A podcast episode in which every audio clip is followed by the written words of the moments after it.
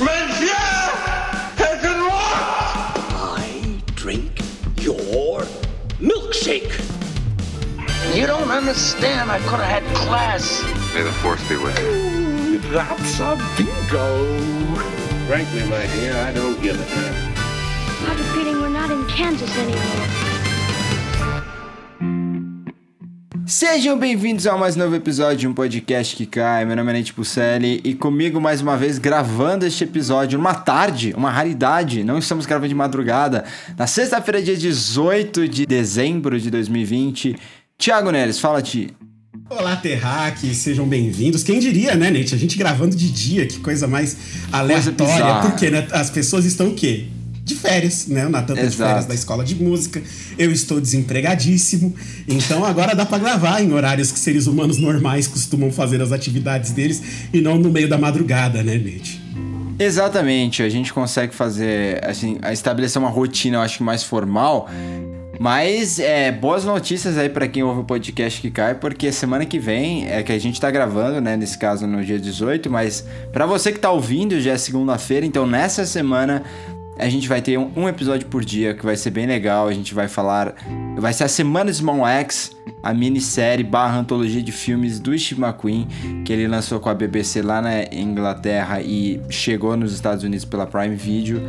E assim, cada episódio tem suas particularidades, então a gente achou que em vez de fazer um grande episódio de, sei lá, duas horas, três horas, seria mais legal a gente fazer aqueles mini episódios, como a gente já tinha feito antes, de 40 minutos mais ou menos, para falar de cada um, porque eles são extremamente interessantes, até os que a gente gostou menos, né? Vai ser engraçado fazer essa série aqui no do Small X, porque a gente vai estar comentando TV, mas a gente vai debater isso daqui a pouco.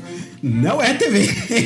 Ele Não só é TV. lançou pra TV, mas são assim, médias metragens, são basicamente quatro médias do Steve, do, do Steve McQueen. Então eu estou felicíssimo, porque ao invés de ganhar um único longa dele num ano, eu ganhei quatro, basicamente, médias metragens. Pra mim tá ótimo. Eu tô adorando isso aqui. Ele podia fazer mais. É, eu, eu não acho que você chega a ser média. É, então hoje a gente vai falar do Mangrove, que foi o primeiro episódio que saiu, episódio barra filme que saiu. Eu acho interessante, e uma pergunta que fica aqui pra quem já viu cinco episódios, é pensar qual seria a ordem mais, mais certa, porque a minha sensação é, em como uma pessoa que já viu cinco, é que cada um deles, aos poucos, vai perdendo um pouco da, da energia. Então, isso já é uma crítica que eu faço a Small X, que eu senti que Mangrove energia tá lá em cima e aos poucos vai caindo, até pela temática, e eu acho que os últimos dois não tem tanta urgência, mas a gente vai falar deles depois. É, vamos, vamos já entrar então, mergulhar aqui no Mangrove, que, que vai gerar muita discussão. Eu acho que tem uma coisa muito interessante. Primeira questão que logo me veio à cabeça é: esse filme parece a versão correta, ou digamos, o filme que deveria ter sido é, o, o, o set de Chicago. Eu gostei muito dessa sua, dessa sua crítica, eu vi ela no, no Leatherbox também. Eu achei que você, que você resumiu muito bem o, o espírito da coisa mesmo. Porque é um filme de tribunal, né? É, é- é aquele gênero gostoso, eu não sei vocês, mas eu pelo menos sou, pelo menos sou Ah, é. apaixonado É por filmes de tribunal. Eles são muito gostosos de assistir, assim, cria essa tensão com elementos diferentes, né? A partir disso, então é sempre legal. Então, o Mangrove ele é um filme de tribunal, essencialmente, né? Ele toma algum tempo ali no começo para estabelecer o porquê que aquelas pessoas estão indo ao tribunal e depois o resto do filme inteiro é o, é o julgamento e, e é realmente isso, né?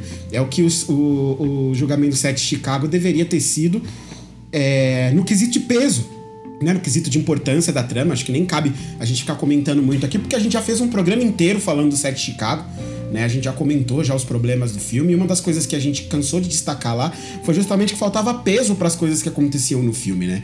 Que o filme ele não dava muita noção da é, ele falhava em dar noção da importância daquilo que aconteceu, do porquê que aquelas pessoas estavam sendo injustiçadas e por que que as coisas que aconteciam dentro do tribunal elas eram absurdas e, e- e faltava peso, né? O filme ficou muito leve para uma temática tão pesada e tão, e tão importante que se tenha peso a partir disso, né? E Mangrove é, é- é- dá para dizer que é o exato oposto? Sim, eu, é, é legal porque se você olhar para os dois filmes, tem beats muito parecidas, né? E tem personagens que exercem as mesmas funções.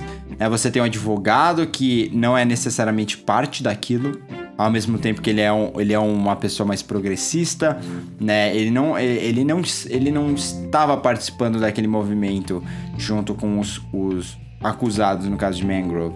Né? Assim como no caso do Chicago 7, que é o personagem Mark Rylance. Você tem o juiz, é um cara extremamente conservador, problemático, né? No caso do Mangrove, ainda fica em dúvida, tem uma certa ambiguidade se esse cara ele é, ele é racista ou se ele é realmente chato demais, né? Não, eu ou acho ele que ele é racista, mas ele é curioso, porque assim, ele é racista, mas ele você percebe claramente que ele tem uma parcimônia maior do que os outros, né? Ele tá bem, ele, apesar de ser um cara racista, de falar várias bostas ali, ele tem um bom senso um pouco maior e os argumentos afetam mais eles do que afetam os outros, né, ao longo do ao longo da trama. É interessante porque justamente fazendo o contraste de novo com o set de Chicago, o, o juiz do set de Chicago, aquele, ele era o pior ali, né? Ele conseguia ser pior do que a acusação na, na, nas coisas que ele falava. Ele, ele era pior do que qualquer um. E aqui não, aqui esse juiz ele, ele foi um pouco mais.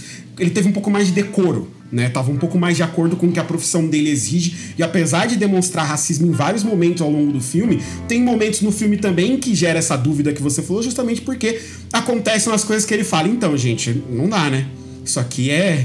É legal que no final ele fala pro, pro, pros dois ainda, né? Ele fala, então, é possível perceber que tem racismo das duas partes.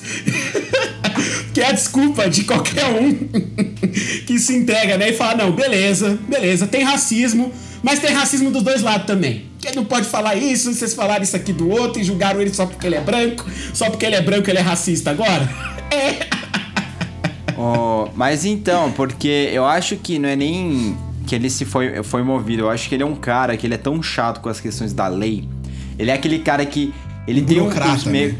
É, ele tem o, o, o, as opiniões pessoais dele, a forma de ver o mundo dele, sabe? Só que quando ele tá lá, ele vai levar em consideração a lei. Então, por isso que tem momentos que para mim o Steve McQueen, eu já falei isso inúmeras vezes, ele é brilhante em passar essas essas como é que eu digo, essas nuances de cada personagem sem ir pro diálogo, como ele tá observando aquilo, você vê que ele quer meio que explodir, mas ele não pode porque tem um senso, e é muito britânico isso também, tem uma formalidade gigantesca ali na qual você deve se manter é, é, dentro dela. E, e, e, aí a gente tem é, inúmeras, assim, é, como posso dizer, a gente tem diversas formas de abordar, né, esse esse, esse primeira primeira primeiro filme da antologia.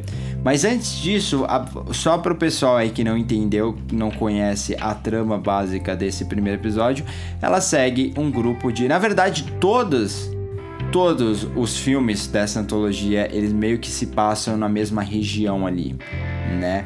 Região da comunidade de é, West Indian, né? Muito uma daquelas coisas, né, do, do McQueen de fazer filmes sobre bairros, né, e sobre comunidades específicas, e aqui ele aborda justamente essas comunidades imigrantes na Inglaterra, né, no, na Sim. periferia da Inglaterra. É só isso que eu, eu realmente, eu, eu, não sei se tá certo o que eu tô falando, se é West, se eu não me engano é West India, né? Mas é legal que, assim como no Chicago 7 você tem os 7 de Chicago, nesse caso você tem os 9 de Mangrove, né? Mangrove 9.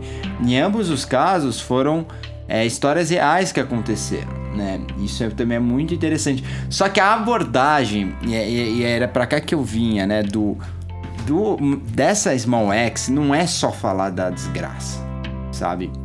Não é. E, e a gente vai abordar isso melhor quando a gente for falar do Lovers Rock, mas no caso de Mangrove, ele já também está pontuando isso. Mangrove é um restaurante e é um restaurante em que pessoas daquela comunidade vão não só para comer, mas também para se divertir, para dançar, para se expressar. então, os seus, né, para poder encontrar exato. a sua comunidade, aquelas pessoas que como eles são imigrantes também e estão tentando conseguir a vida num país novo, é, tão diferente do lugar de onde eles vieram. Né? Muitos imigrantes jamaicanos, inclusive, isso tá bem claro, bem forte do começo até o fim do filme, até com a presença de reggae, né? Bastante reggae do começo ao fim. É, e nesse restaurante, a polícia não gosta nada disso, a polícia é totalmente racista, é, sempre tá de olho ali. E, e o fato de que essas pessoas estão tentando transformar esse ambiente na casa delas, né? Não, não agrada aos policiais. e eles estão sempre lá batendo de frente e ou, ou prendendo gente ou destruindo coisas do restaurante, alegando coisas que eles não assim que não fazem sentido, mentiras. E muitas vezes aparece até com mandato lá, ou seja, provando que o juiz também é racista. Então, é, isso é, evolui até uma hora que esse grupo de pessoas no restaurante, é, liderados pelo dono do restaurante, que é, que é o Frank Krish, é o Cricklow, interpretado pelo Sean Parks, e pela Althea Jones LeQuant, que faz parte dos Panteras Negras, e, e, ela é interpretada pela Letitia Wright, que todo mundo conhece do Pantera Negra. Ó, ó cruzamento aqui de. É brincadeira. É. E eles fazem uma manifestação, uma grande manifestação, e adivinha o que acontece na manifestação? A polícia vai repreender, e aí esse grupo de pessoas vai se defender, e eles são acusados pela polícia como se eles tivessem incitado a violência naquele dia. Muito parecido com o julgamento do set de Chicago, muito parecido mesmo, como a gente falou, tem beats e personagens que representam assim arquétipos praticamente iguais, né? É, e aí, o que é legal é que o filme passa, ao contrário do set de Chicago também, ele passa muito tempo desenvolvendo a comunidade ali. Entendeu? Então, mostra o que, vai, o que tá acontecendo até evoluir e se tornar um drama de tribunal, né? Eu acho que é justamente por isso que o filme acaba funcionando super bem, sabe? Justamente porque ele consegue estabelecer uma base que faz você se importar com aqueles personagens e faz você se importar, inclusive, com a comunidade deles, né? Porque é realmente um filme que busca abordar a comunidade. Quem tá em julgamento ali naquele momento, junto com os nove de Mangrove, não são só eles que estão em julgamento, é a comunidade inteira que vai até ali e que é colocada no banco dos réus simplesmente por querer é, que a violência policial pare sabe, em relação a eles. Que eles parem de destruir o restaurante e de bater nas pessoas toda vez que eles vão para lá. E é muito. É, é, é, muito importante a maneira como ele constrói essas relações antes mesmo da merda acontecer, né? Até porque a gente tem um momento muito legal no filme que deixa eu ver agora quem, quem que é, porque eu não me lembro exatamente quem que é que fala isso pro, pro Frank, mas é o personagem do Malat, é, do Malat Kirby que fala isso para ele, que incita é o, ele. É o né? Darkus. Isso, o Darkus. Que, que incita ele a fazer a manifestação, né? E, e ir cobrar das autoridades que aquilo pare de acontecer com o Mangrove. E, e é legal porque você constrói também essa relação de que ele passa a se culpar mas ninguém mais culpa ele pelo que aconteceu, só o Frank, né, fica se culpando é, por ter ido, por, por ter topado, no fim das contas, fazer a manifestação. E, e ele acaba trazendo essa responsabilidade um pouco para ele, mas ele é assessorado ao longo do tempo inteiro justamente pelos dois personagens, né, pelo Darkus e pela Althea, que basicamente conduzem o julgamento inteiro né, ali, que são os dois que ficam se, se defendendo sozinhos, né, eles são self-representatives, né, eles são seus próprios advogados, e eles utilizam isso como estratégia no filme justamente para contar a história deles, para trazer a história da comunidade deles é, para aquelas pessoas. E, e, e, é interessante porque por mais que que a, é, a gente vê que a acusação não estava muito bem preparada, né, para lidar com as coisas que eles tinham que lidar, e não tiveram a competência de combinar um depoimento com os policiais que fizesse sentido. Então gera uma daquilo uma que é as cenas mais engraçadas do filme, que é a gente rir da cara daqueles imbecis que dizem que quatro pessoas olharam por uma fechadura de porta de 8 centímetros, de 8 centímetros de largura, assim, por 4 de espessura. E aí eles falam, peraí, então se vocês quatro olharam ao mesmo tempo por esse mesmo buraco, como é que vocês estavam? Como é que coube a cabeça de vocês? Vocês podem mostrar pra gente, por favor, como é que vocês cabem aqui nessa folhinha de papel? E aí você vê os caras travando as quatro rodas, assim, de um jeito que é hilário essa parte do filme. E, e que mesmo assim, mesmo apesar dessa. dessa. É, dessa. dessa obviedade, né, da mentira e de tudo de errado que estava acontecendo no Mangrove, o julgamento foi apertado. Né? Não foi uma vitória fácil para eles. O que, ao contrário do set de Chicago também, que leva o primeiro da um mistrial, né? um julgamento anulado, justamente porque a sentença era absurda em comparação àquilo que foi colocado dentro do. aquilo que foi posto dentro do tribunal. Era é, uma daquelas sentenças que. Não vou dizer que é fácil de recorrer, porque recorrer nos Estados Unidos de sentença de primeira instância é complicado, né? Mas que você tem material para recorrer uma vez que você faz um julgamento desse tipo, com tantos problemas como aquele julgamento teve, é muito fácil. E, e como a gente falou aqui no, no Mangrove, o julgamento ele é um pouco mais estável, né? As, é, não é tão, você não tem tantos problemas, é, as pessoas não são agredidas dentro do tribunal, é, não são ofensas Só na saída. fe- Só na saída, né? Claro, mas pelo menos dentro do tribunal tem a mando do juiz tem-se um pouco mais de parcimônia, né? Essas coisas não acontecem. Então, é como você falou, né? Existe uma certa fleuma britânica é, e essa coisa de que você segue as regras e que você é pontual é, de alguma maneira ali para a comunidade britânica, né? Isso se reflete dentro aí no- ah, dentro desse caso e mais uma vez para mim é um mérito do filme de conseguir trazer esses aspectos culturais todos que envolvem aquela situação que ele tá contando a história para dentro do para dentro da trama com alguns elementos simples que situam a gente muito bem no contexto do filme. E aí fica muito fácil se apegar aos personagens e fica muito fácil se acompanhar essa história. É realmente tudo que o set de Chicago deveria ter sido. É, tem tudo o que falta àquele filme, inclusive excelentes atuações, né, cara? Que Inclusive a urgência também, né? A urgência, É, eu, eu mencionei dos outros episódios, mas esse filme tem uma urgência. Você sente que. É um filme importante, né? pra- pra- É, é, mas é, não só a importância dele te contar isso que aconteceu, mas você, você sente que você precisa realmente ver esse filme, que ele tem algo muito importante a te dizer. Por mais que ele esteja te falando algo que a gente. Pelo menos a gente que acompanha cinema há muito tempo, a gente que está envolvido num cenário assim, de cultura que está sempre ligado à questão política, a gente não é um filme que é algo novo pra gente, mas a forma como a narrativa é conduzida, ela traz essa urgência, como você precisa assistir isso, né? E aí, cara, putz, eu, eu poderia ficar aqui horas falando do Steve McQueen. é, nem sei se seria o ideal começar a falar dele agora ou deixar mais pro final, mas eu quero só mencionar algumas. A, a forma como ele dirige, porque esse e o. Eu acho que esse ainda mais que o Lovers Rock. Ele é o filme que o Steve McQueen falou: caramba, eu vou caprichar em tudo. É, se você pensar em Small X como um álbum, né? Mangrove é o single. Né? É, é muito claro que o Mangrove é o single. É bem entendeu? isso mesmo.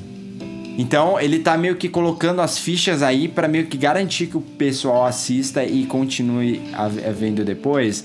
É, e provavelmente vai ser o filme mais popular, até por ele ser o mais energético, talvez o que mais tire do sério.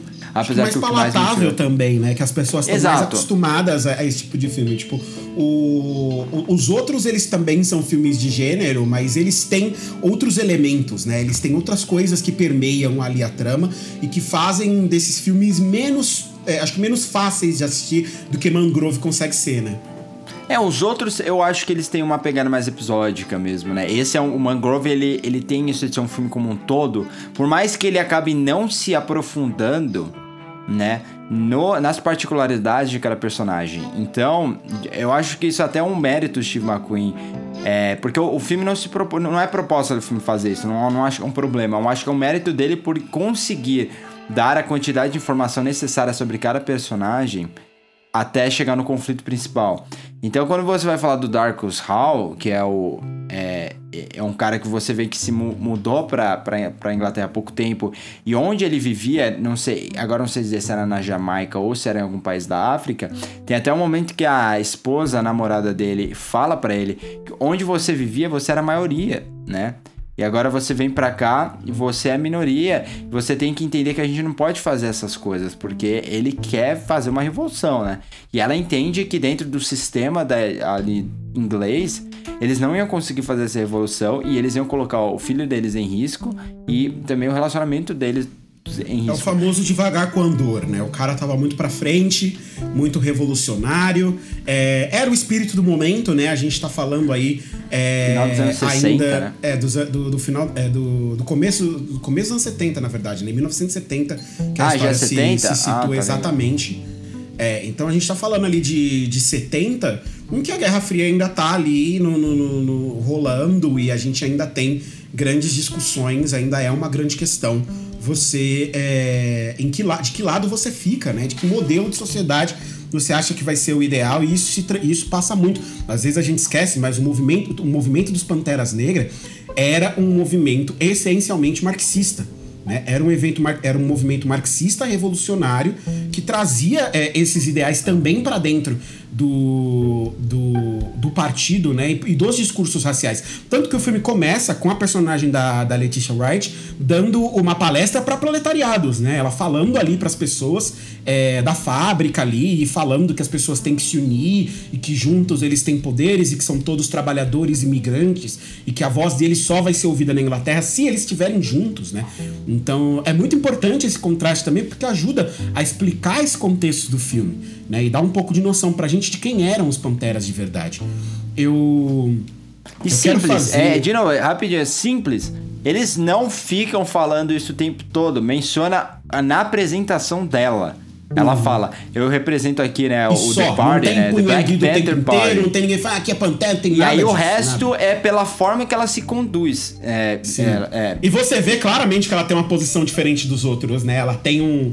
é- Ela tem aquela coisa do militante do movimento dos Panteras, que era uma coisa que a gente estava acostumado a ver, né? Aquela postura. E, e eu quero faz- aproveitar até para fazer aqui um, um, um momento em que acho que a gente tem que destacar é, essas três atuações especificamente: o Sean Parks, a Letitia Wright e o, Ma o Kirby. Eles estão à frente do filme, eles dominam a tela e, cara, eles carregam o filme assim. É raro a gente ver. é, Eles estão muito seguros na atuação. Eu não sei se você sentiu isso também. Mas assim, é, eu senti que eles assim, eles estavam muito seguros, eles estavam muito à vontade em cena, os três. Então, todas as cenas que eles participam, toda vez que os holofotes caem em cima deles, os três entregam todas as falas. Assim, Mas é que não tem feito. problema de tom. É, É. Essa é uma coisa que a gente falou, de você ter o Aaron Sorkin dirigindo aquele filme que... Sem dizer, eu não acho o, o, o set de Chicago ruim, mas quando você coloca perto de Mangrove, que eu também não Uhum. Ele acho que é parece. o melhor filme de todos os tempos, ele parece ruim. Porque Mangrove... Qual o melhor é- filme é- de tribunal de todos os tempos, Natan? Ah, cara, e meu filme favorito de É Tribunal de todos os Advogado tempos... Diabo, todo mundo sabe. Não, é, é- eu acho que o melhor filme de tribunal de todos os tempos, e até porque o que mais me impressiona é os 12 Homens e uma Sentença, porque eles passam num quarto. Mas eu, eu sou polêmico quando eu falo de drama de tribunal, porque eu tenho. O meu filme favorito de drama de tribunal, tecnicamente, não é um drama de tribunal tradicional, né? Thiago já ele não vai achar legal a minha escolha, que é a rede social. Pra mim é um corte de um drama. o Não, filme não dá pra inteiro ele é de de definido tribunal, pelo Acho que não. pelo tribunal É, ali. Não, mas não é, mas não é. Não é um filme de tribunal, esse não é o foco do filme, o julgamento. Não é isso. Eu, eu, Será que de você, não? é uma biografia, não é um filme de tribunal. é Biografia. Ah, mas é que eu não considero biografia É gênero. social. Porque É se, se a biografia. maioria das coisas é biografia. O e meu aí é questão difícil de honra, só considerar. pra gente voltar pro filme, o meu é questão de honra, eu fico com é, aquele You Can Handle the Truth, mexeu comigo Ah. de maneiras que, que, que até hoje eu não me recuperei, eu ainda, eu ainda não consigo se- é, lidar com a verdade. Jack Nicholson Que estava era o muito melhor certo momento naquele do momento. filme. E talvez o único momento realmente muito bom daquele filme. É, tem muito filme de tribunal bom. É, é difícil a gente dizer. Tem também Homens de Honra, que se transforma num filme de tribunal ali em algum momento. E na parte que é o filme de tribunal também é muito competente, é muito bom. É, É, era um enfim, né, tem- gênero mais diversos. Presente é na muito bom. década de. Na dé- nas décadas de 40 e 50, né? Um dos meus favoritos é Anatomia de um Crime, do Otto Preminger. É, eu gosto É muito muito, de. É, Testemunho de Acusação, adaptação da Agatha Christie, né? Do Billy Wilder. É, Eu tenho, eu fico bravo com adaptações da Agatha Christie porque eu não gosto de nenhuma. Mas essa é a melhor contas, assim, adaptação da me Agatha pega. Christie. Eu concordo, porque era o Billy Wilder também, né? Só, só, É, só exatamente, né? Um É a única explicação. Mas mesmo assim eu, eu não gosto tanto. Eu acho que ele fez o que dava pra fazer. É, mas é, é assim, né? Até possível porque é a Agatha isso. Christie é muito descritivo, leva É. tempo, né? Até chegar ali na, na ação. É, eu acho que com exceção do- dos que eu li aqui, os crimes ABC é o que a ação já. Ele começa já dentro da ação, né? O resto tem toda esse, essa construção do que do contexto social, contexto político, aqueles personagens, como eles interagem, e aí entra na ação no metade do livro, né? Então no, no filme não dá pra fazer isso. É, É por isso mas... que é muito difícil adap- adaptar a Agatha.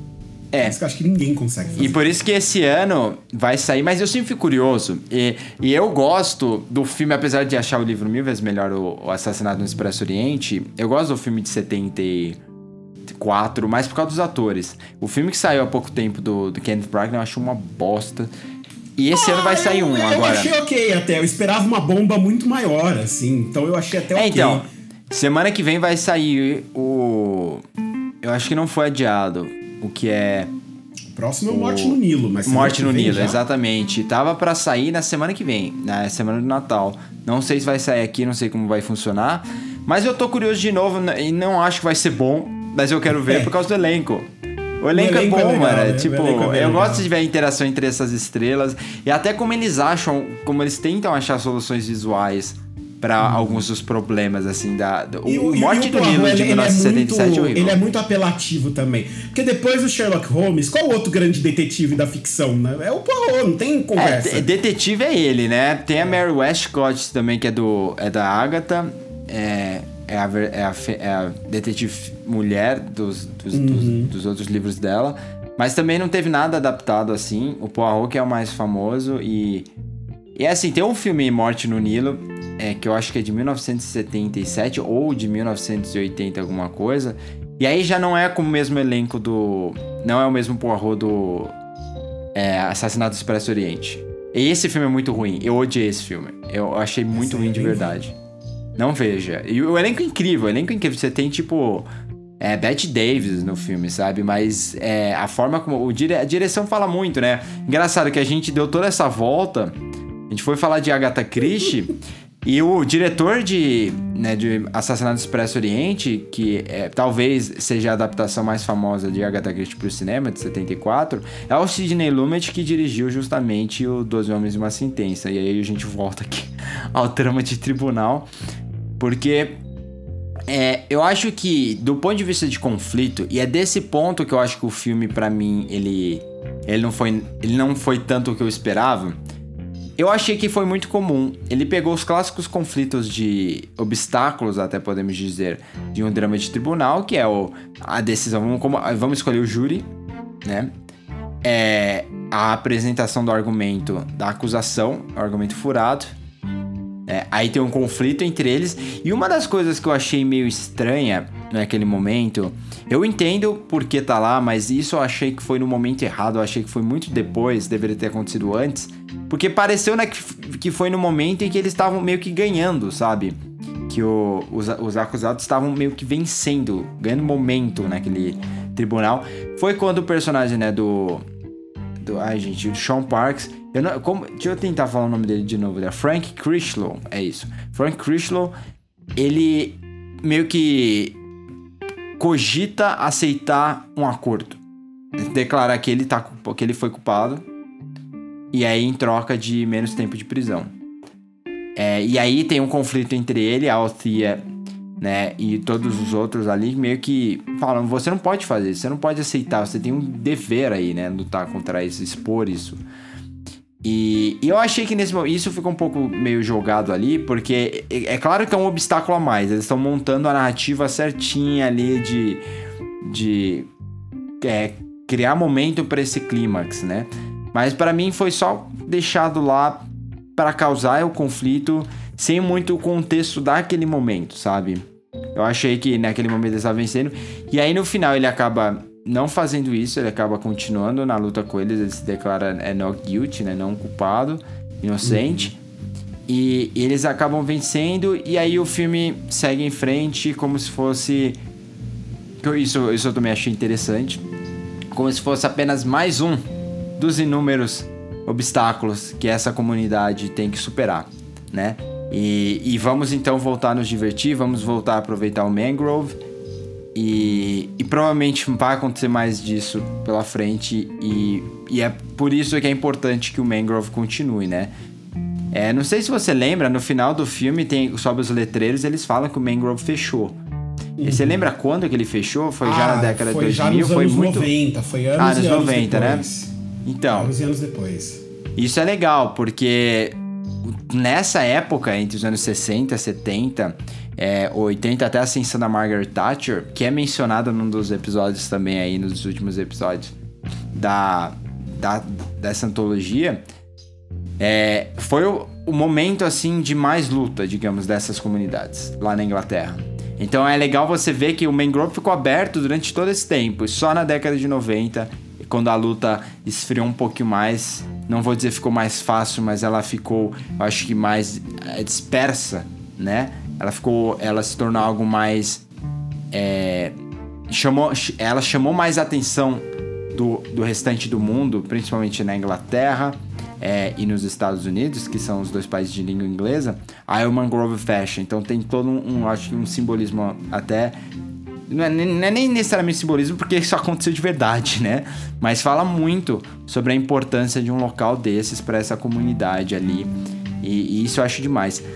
E, de novo, voltando ao Steve McQueen, que é aquela, a gente ia parando até naquela questão de discussão de tom, como os atores estão bons, é incrível como ele consegue é, pegar esses atores que não são conhecidos, é só a Letitia Wright é conhecida aí nesse elenco todo, e dar e, e, e, trabalhar com eles para que fique tão autêntico, né, cara? E, e, todos eles são bem diferentes. E em nenhum momento, em momento algum, você sente que eles estão em filmes diferentes, né?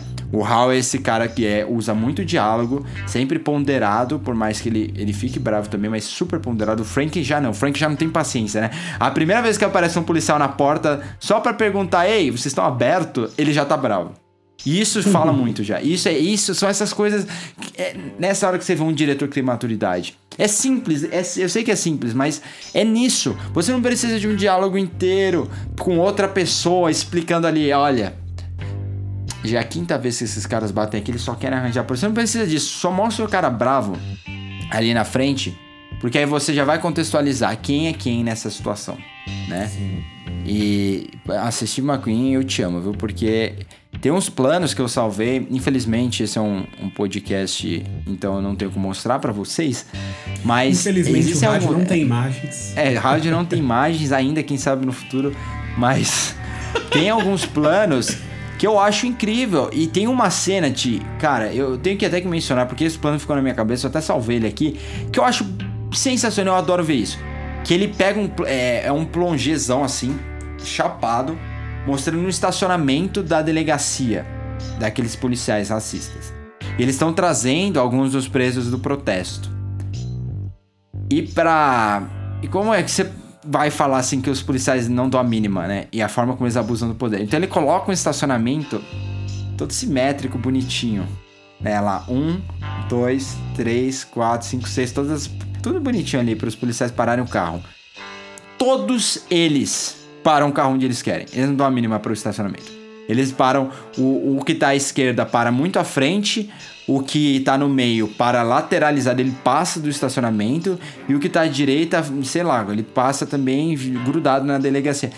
Super simples, mas uma forma de você mostrar que esse pessoal, eles não se importam com isso, eles não se importam com as, as regras que valeriam para todo mundo, sabe? Eles se colocam acima delas. Então, são essas coisas que eu adoro no cinema de Steve McQueen, que poucos diretores fazem hoje em dia, que é pegar essas pequenas coisas, achar o plano correto e, e, e criar contexto, criar informação através puramente das imagens, né? É, é muito legal mesmo. É, eu acho que, do ponto de vista visual até, o, o Mangrove, no fim das contas, é o mais, é o mais tranquilo, né? Por, justamente por ser um filme de gênero, né? Com tantas características tão marcadas é, dentro do próprio gênero, eu acho que ele é visualmente o, mais, o, o, o menos ousado de todos esses filmes que o, que o, que o conduziu. A gente vai falar um pouco mais dos outros no futuro. Mas eu, eu achei esse o menos ousado, assim. Eu achei ele mais tranquilo. É, tem esses planos realmente bem construídos, né? Esses detalhes que você colocou. Mas eu acho que no, no geral, o, a única coisa do filme que não me chama muita atenção é justamente isso. A coisa que menos, menos me encanta no filme é a parte visual, são as composições, porque eu acho que nesse ponto, nesse, nesse ponto de vista, o filme ele é meio até que protocolar, assim. Ele faz as coisas é, do jeito que é comum se fazer dentro do gênero, para é justamente até que para dar um pouco dessa cara mesmo de filme de tribunal, sabe? Para ficar, é, então, ficar claro que ele se encaixa ali. Eu acho que volta naquela questão do single, sabe? É, eu tenho que ser uma coisa que vai chamar a atenção do pessoal é, e que vai. Eu não vou necessariamente colocar. Como eu posso dizer assim? Eu não vou necessariamente me arriscar com muitas coisas aqui, até do ponto de vista de tema né? Ele é o filme mais longo e ele é realmente o filme que precisa de mais tempo. Ele é o que tem mais cara de uma história com começo, meio e fim, mais cara de jornada do herói, né? E, e ele não abre mão de. Mas eu acho que às vezes, quando você olha para os outros filmes, ele também vai pontuar temas de que os outros filmes vão abordar de forma mais profunda, assim, né? Então é meio que tudo que você vai ter no Mangrove você vai ter nos outros filmes, só que de uma forma ah, isolada, né? E com mais profundidade. Mesmo que ainda os diálogos ah, eh, continue sendo assim protocolar, eles, eles ajudam a mover a trama para frente, mas eles não movem a, trama so, para frente sozinhos, né? E, e eu acho que é o filme que também chama mais chama mais atenção não, não diria isso, mas é intensifica um pouco mais nas diferentes facetas de um movimento que que assim era extremamente é, delicado naquela época, né? No final dos anos 60 nos anos 70, é, você já tem o mundo inteiro olhando para contra a cultura, para outras expressões que vêm, vêm normalmente de gente branca. E você tem esse grupo de pessoas querendo chamar atenção para eles, né? É, e, e, é louco, porque realmente tudo acontece. A gente falou aqui no episódio do, do The Boys in the Band que houve todo aquele. É, o famoso. É, riot, né? Que eles falam que é um protesto Stonewall em Nova York em 1969, Woodstock foi em 69, auge da contracultura ali, isso é em 1970. Então todas essas coisas estão acontecendo ao mesmo tempo, né? E, e dentro do, do grupo assim deles, eles, eles são os mais isolados, porque a mídia tá cobrindo tanta coisa, né? E eles são deixados de lado porque são pessoas negras, né? São imigrantes. E eles sofrem essa pressão do sistema, principalmente da polícia, que não dá, que não vai conseguir é, é, que não vai conseguir não, que não quer fazer que, que faz questão de não dar qualquer espaço para eles. É legal também colocar um contexto de que esse bairro onde eles estão é Notting Hill, né? Então Notting Hill é um bairro, é, assim, não diria da elite, né? Mas é um bairro meio nobre, assim, de Londres, né? Uma coisa seria o nosso que é qual, qual comparação é a gente pode fazer aqui? Por quê? Oi? E Nothing Hill hoje é um bairro famoso por quê? Por quê? Por causa da Julia Roberts e Hugh Grant lá, né? Exatamente, por causa da Julia Roberts e o clássico Um Lugar Chamado Um Lugar Nothing Chamado Hill, Notting Hill. Que é, É. incrível. eu nem lembro desse filme, do que- mas eu lembro que ela era atriz. E né, e se eu não me engano, é, esse bairro justamente ele é, é todo cheio de fru- frufru por causa disso. Mas eu, eu acho que uma comparação legal que dá pra fazer é que seria meio que o. Sabe? Pegar São Paulo seria meio que Moema, sabe? Uma coisa meio assim. É, que é um bairro. Que não é uma coisa tipo. Não é o jardim, sabe? né? Você não vai achar as mansões, mas é um bairro meio assim. é, Da elite, né? Classe média, classe média alta. Né? Tá, a classe média, a classe média alta, exatamente. Então, a polícia que tava lá não gostava nada disso, daquele deles tentando transformar aquele lugar na casa deles, né? E isso é uma. A questão da imigração é uma coisa que persiste até hoje na Inglaterra, né? Infelizmente, é, é uma coisa que, que voltou, assim, as, as inúmeras discussões. E é- foi um dos motivos da Inglaterra sair do, da, da União Europeia, inclusive, para poder fechar as fronteiras. Não só com a questão dos atentados ali da ISIS, mas por causa dos imigrantes que vêm da África, os refugiados africanos, os refugiados da Síria. Então, nesse ponto, o filme, de novo, parece muito atual, né? E Sim, sim. Até porque eu acho que- pro inglês, né, a gente sabe que o importante é você pode ir para os países da África e dominar tudo lá e É, né, ganhar então. muito dinheiro nas costas deles e destruir a economia dos países e depois ir embora e deixar tudo lá. Mas eles virem, virem no seu país para trabalhar, aí não, né? Aí já é demais. Virem para Inglaterra para trabalhar é muita coisa, aí não dá. Então, assim, isso é uma das coisas. é, eu acho que até a gente pode até falar disso nesse episódio, porque nos- não tem nenhum outro que eu acho que se encaixaria melhor pra gente discutir isso. Isso é uma das coisas que eu fiquei sentindo falta, sabe? Bater um pouco nessa questão imperialista da Inglaterra. Porque é, é um ponto que me chama assim, muita atenção. Eles estão lá querendo dominar tudo. É, e aí você não tem o direito de ir pro. Tecnicamente, se digamos assim, se eles estão dominando, vai, a Jamaica, estão colonizando a Jamaica. É, a Jamaica faz parte da Inglaterra. Você tecnicamente seria cidadão inglês também, né? Agora você não pode. Mas você não pode entrar em Londres e. E é. ah, isso. Isso eu acho que foi uma oportunidade um pouco perdida do Steve McQueen Ah, nessa. eu, eu entendo até porque talvez ficasse too much, sabe? Talvez ficasse aquela coisa do, do filme que quer falar de muita coisa e acaba não falando de nada. Eu até entendo essa questão desse recorte, né? De deixar essa parte mais de lado.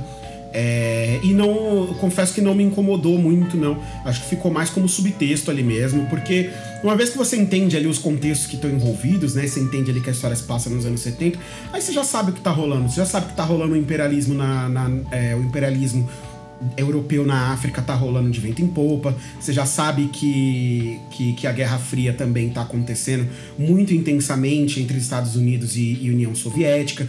Então, todas essas coisas ali, elas entram nesse, nesse caldeirão, né, nesse mix. Então, para mim, especificamente, não fez falta. É, mas é realmente uma, uma coisa que o filme poderia é, abordar, mas talvez fizesse ele ficar ainda um pouco maior do que o que ele já é, né? Não, não, não necessariamente nesse filme. Eu, eu senti falta na série. Uhum. né? Porque você, você não viu ainda os dois últimos, né? Então, quando você, quando você vê os dois últimos, você vai ver que, tipo, ele, ele aborda algumas coisas nesses dois que são os menos urgentes. Que, a minha, que me passou a sensação de que, beleza, isso são coisas que eu acho que a gente já tá mais. A gente já sabe mais. Me pareceu mais óbvio essa forma de. de assim, de contar a história que ele teve nos dois últimos filmes. E eu acho que ele perdeu essa oportunidade justamente de. Principalmente no Alex Whittle. A gente, quando a gente chegar nesse filme, a gente vai discutir isso bastante. É, de desenvolver um pouco mais dessa contradição na mentalidade britânica, né? E, e isso eu acho que seria interessante. Mas no caso de Mangrove, eu acho realmente, eu acho que não se encaixa nesse filme especificamente. Eu acho que o que ele, o que ele queria fazer com esse filme, ele fez.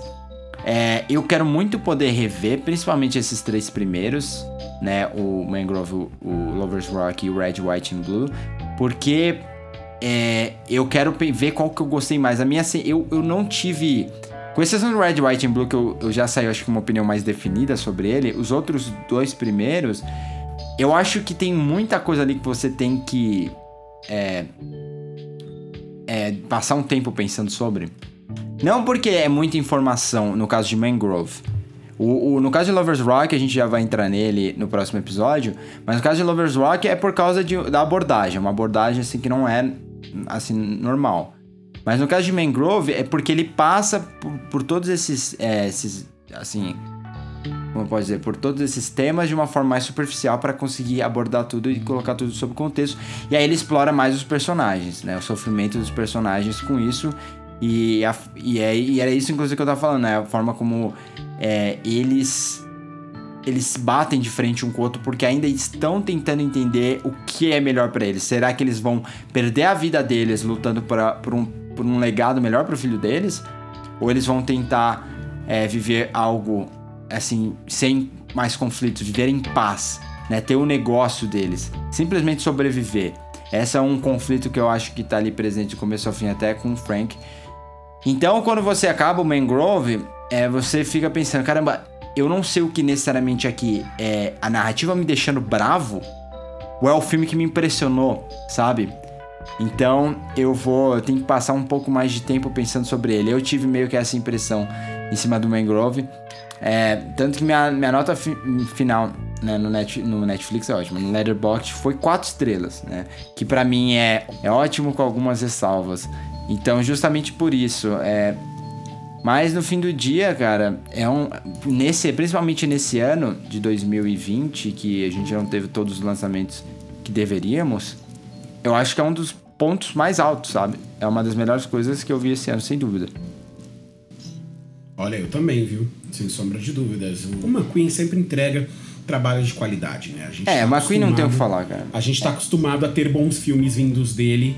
É, então não é exatamente uma surpresa que esses filmes sejam realmente uma das melhores coisas que a gente assistiu no ano. É, mas me surpreende um pouco que eu tenha gostado tanto dos que eu vi, sabe? Porque eu gostei muito dos três. A gente vai falar sobre eles, mas eu gostei muito dos três, no fim das contas.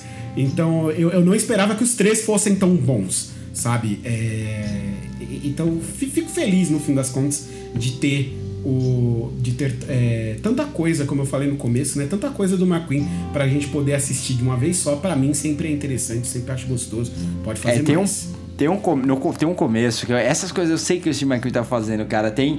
Ele é um dos diretores é, é que, assim como o Fincher é pra mim, que meio que eu consigo pegar várias coisas que eu, eu, eu tenho certeza, aquela confiança de que eu sei porque ele tá fazendo. Porque ele decidiu fazer um plano, porque ele decidiu é, escolher um movimento de câmera. E tem uma sequência logo no começo, que é o personagem do Frank saindo né, de baixo, assim, não sei se é de um bar ou de, um- de uma casa.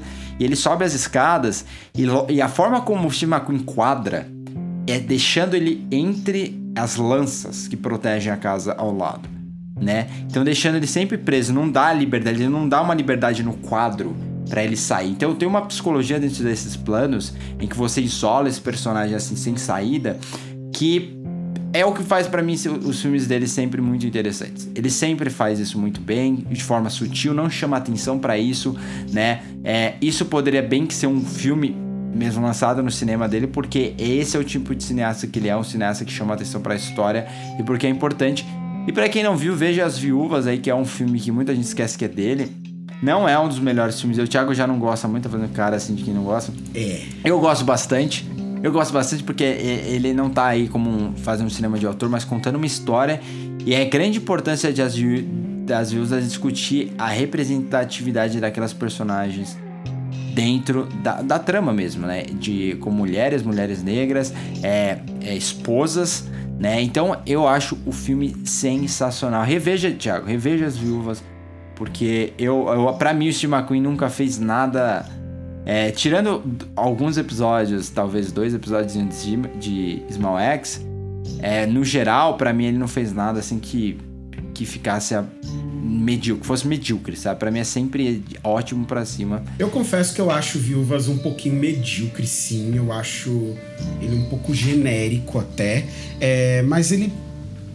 Eu, eu não, eu não acho o filme ruim também, sabe? Ele é bem. Eu acho ele bem médio.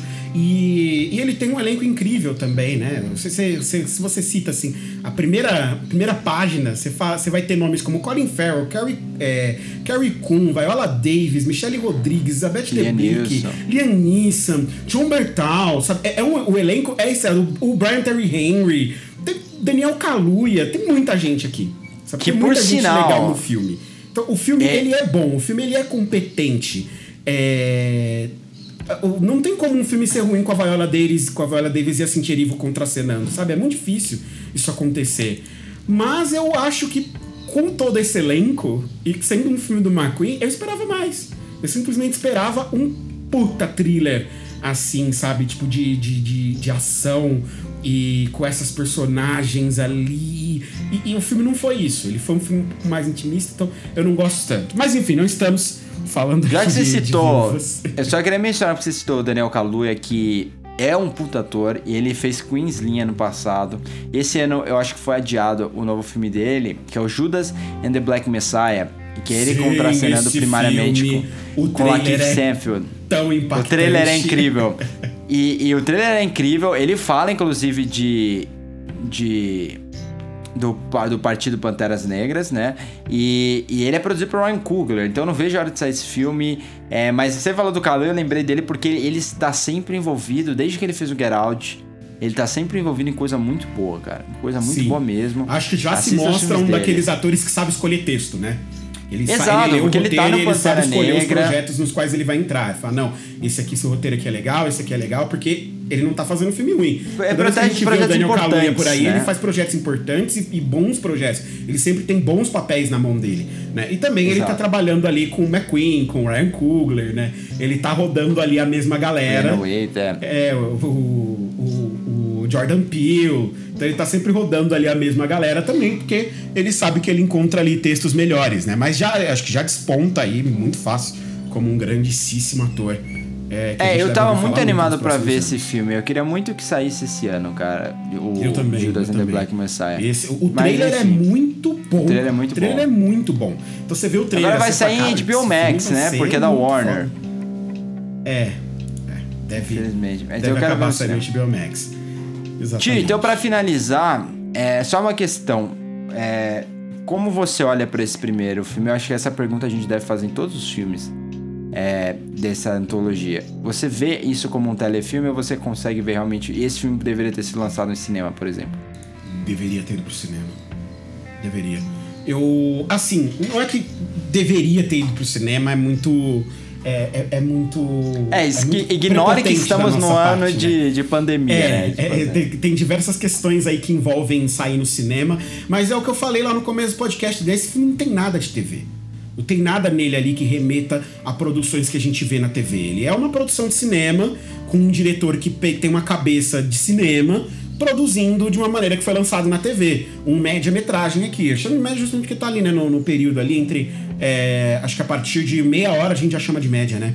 De meia hora em diante, é, meia hora até uma hora e meia é É, média aqui no Brasil é de 20 minutos até, até uma Depende hora. do festival, depende da 59 definição, minutos, mas vai ficar é mais ou menos por aí. Passou- é, entre 40 minutos e uma hora e meia, a gente costuma chamar de média-metragem. Uma né? hora já é longa. Uma hora, é. É, eu acho o que. O que é uma, uma coisa que eu acho interessante é que há alguns meses atrás a gente tava discutindo como a gente tava animado pra Small X no podcast e a gente questionou quando a gente tava falando de Oscar, né? Será que agora em 2020, com todos os problemas, vão fazer uma. A BBC vai fazer uma meio que um.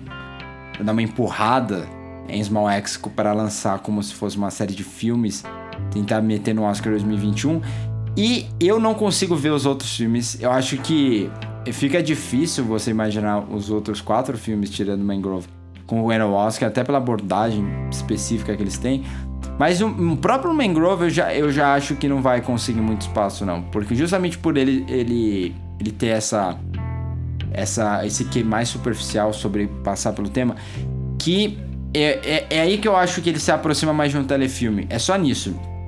É você vê que não, eles não se aprofundaram tanto em alguns momentos nos personagens e, e nas resoluções daqueles conflitos. Foi uma coisa realmente mais para trazer. É, aten- chamar atenção para algo histórico que aconteceu, né? E para abordar personagens em conflito, assim, ao meu ver. Então eu acho que, mesmo que puxassem um pouquinho pro Oscar, né?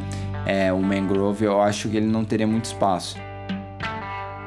E falando em, em Oscar, só queria mencionar aqui que hoje, dia 18, tá saindo é, Ma Rainey's Black Bottom, né? E a crítica tá apaixonada por esse filme, tá apaixonada. É, já estão falando em, em melhor performance da carreira do Chadwick Boseman, que é uma performance eletrificante, em Viola Davis. É, e aí, para você que não viu, então, a gente vai discutir esse filme, né? Então vai dar uma semana aí para vocês assistirem. E vamos gravar um podcast assim que a gente vê também. Pra, deve sair na outra semana só, que a gente já que essa semana a gente vai falar de Small X, mas fica de olho no nosso feed, no Spotify, na Apple Podcast, em qualquer agregador que você siga no YouTube e também nas nossas redes sociais, arroba podcastcai, porque é, eu, quando chegar em casa hoje à noite, a primeira coisa que eu vou fazer, eu vou sentar aqui, ligar Netflix e vou assistir esse filme que eu tô muito, muito animado pra ver, até por ser o último filme do Chadwick Boseman. Bom, Ti, vamos, vamos agora pro próximo episódio, vamos falar de Lovers Rock e, pessoal, então lembrando que um episódio de Small X por dia e semana que vem a gente vai fazer episódios mais diversos pra falar de outros filmes, pra falar de outras coisas aí que estão saindo nesse final de ano. Beleza? Valeu, Ti, até mais. Valeu, Nate. Até.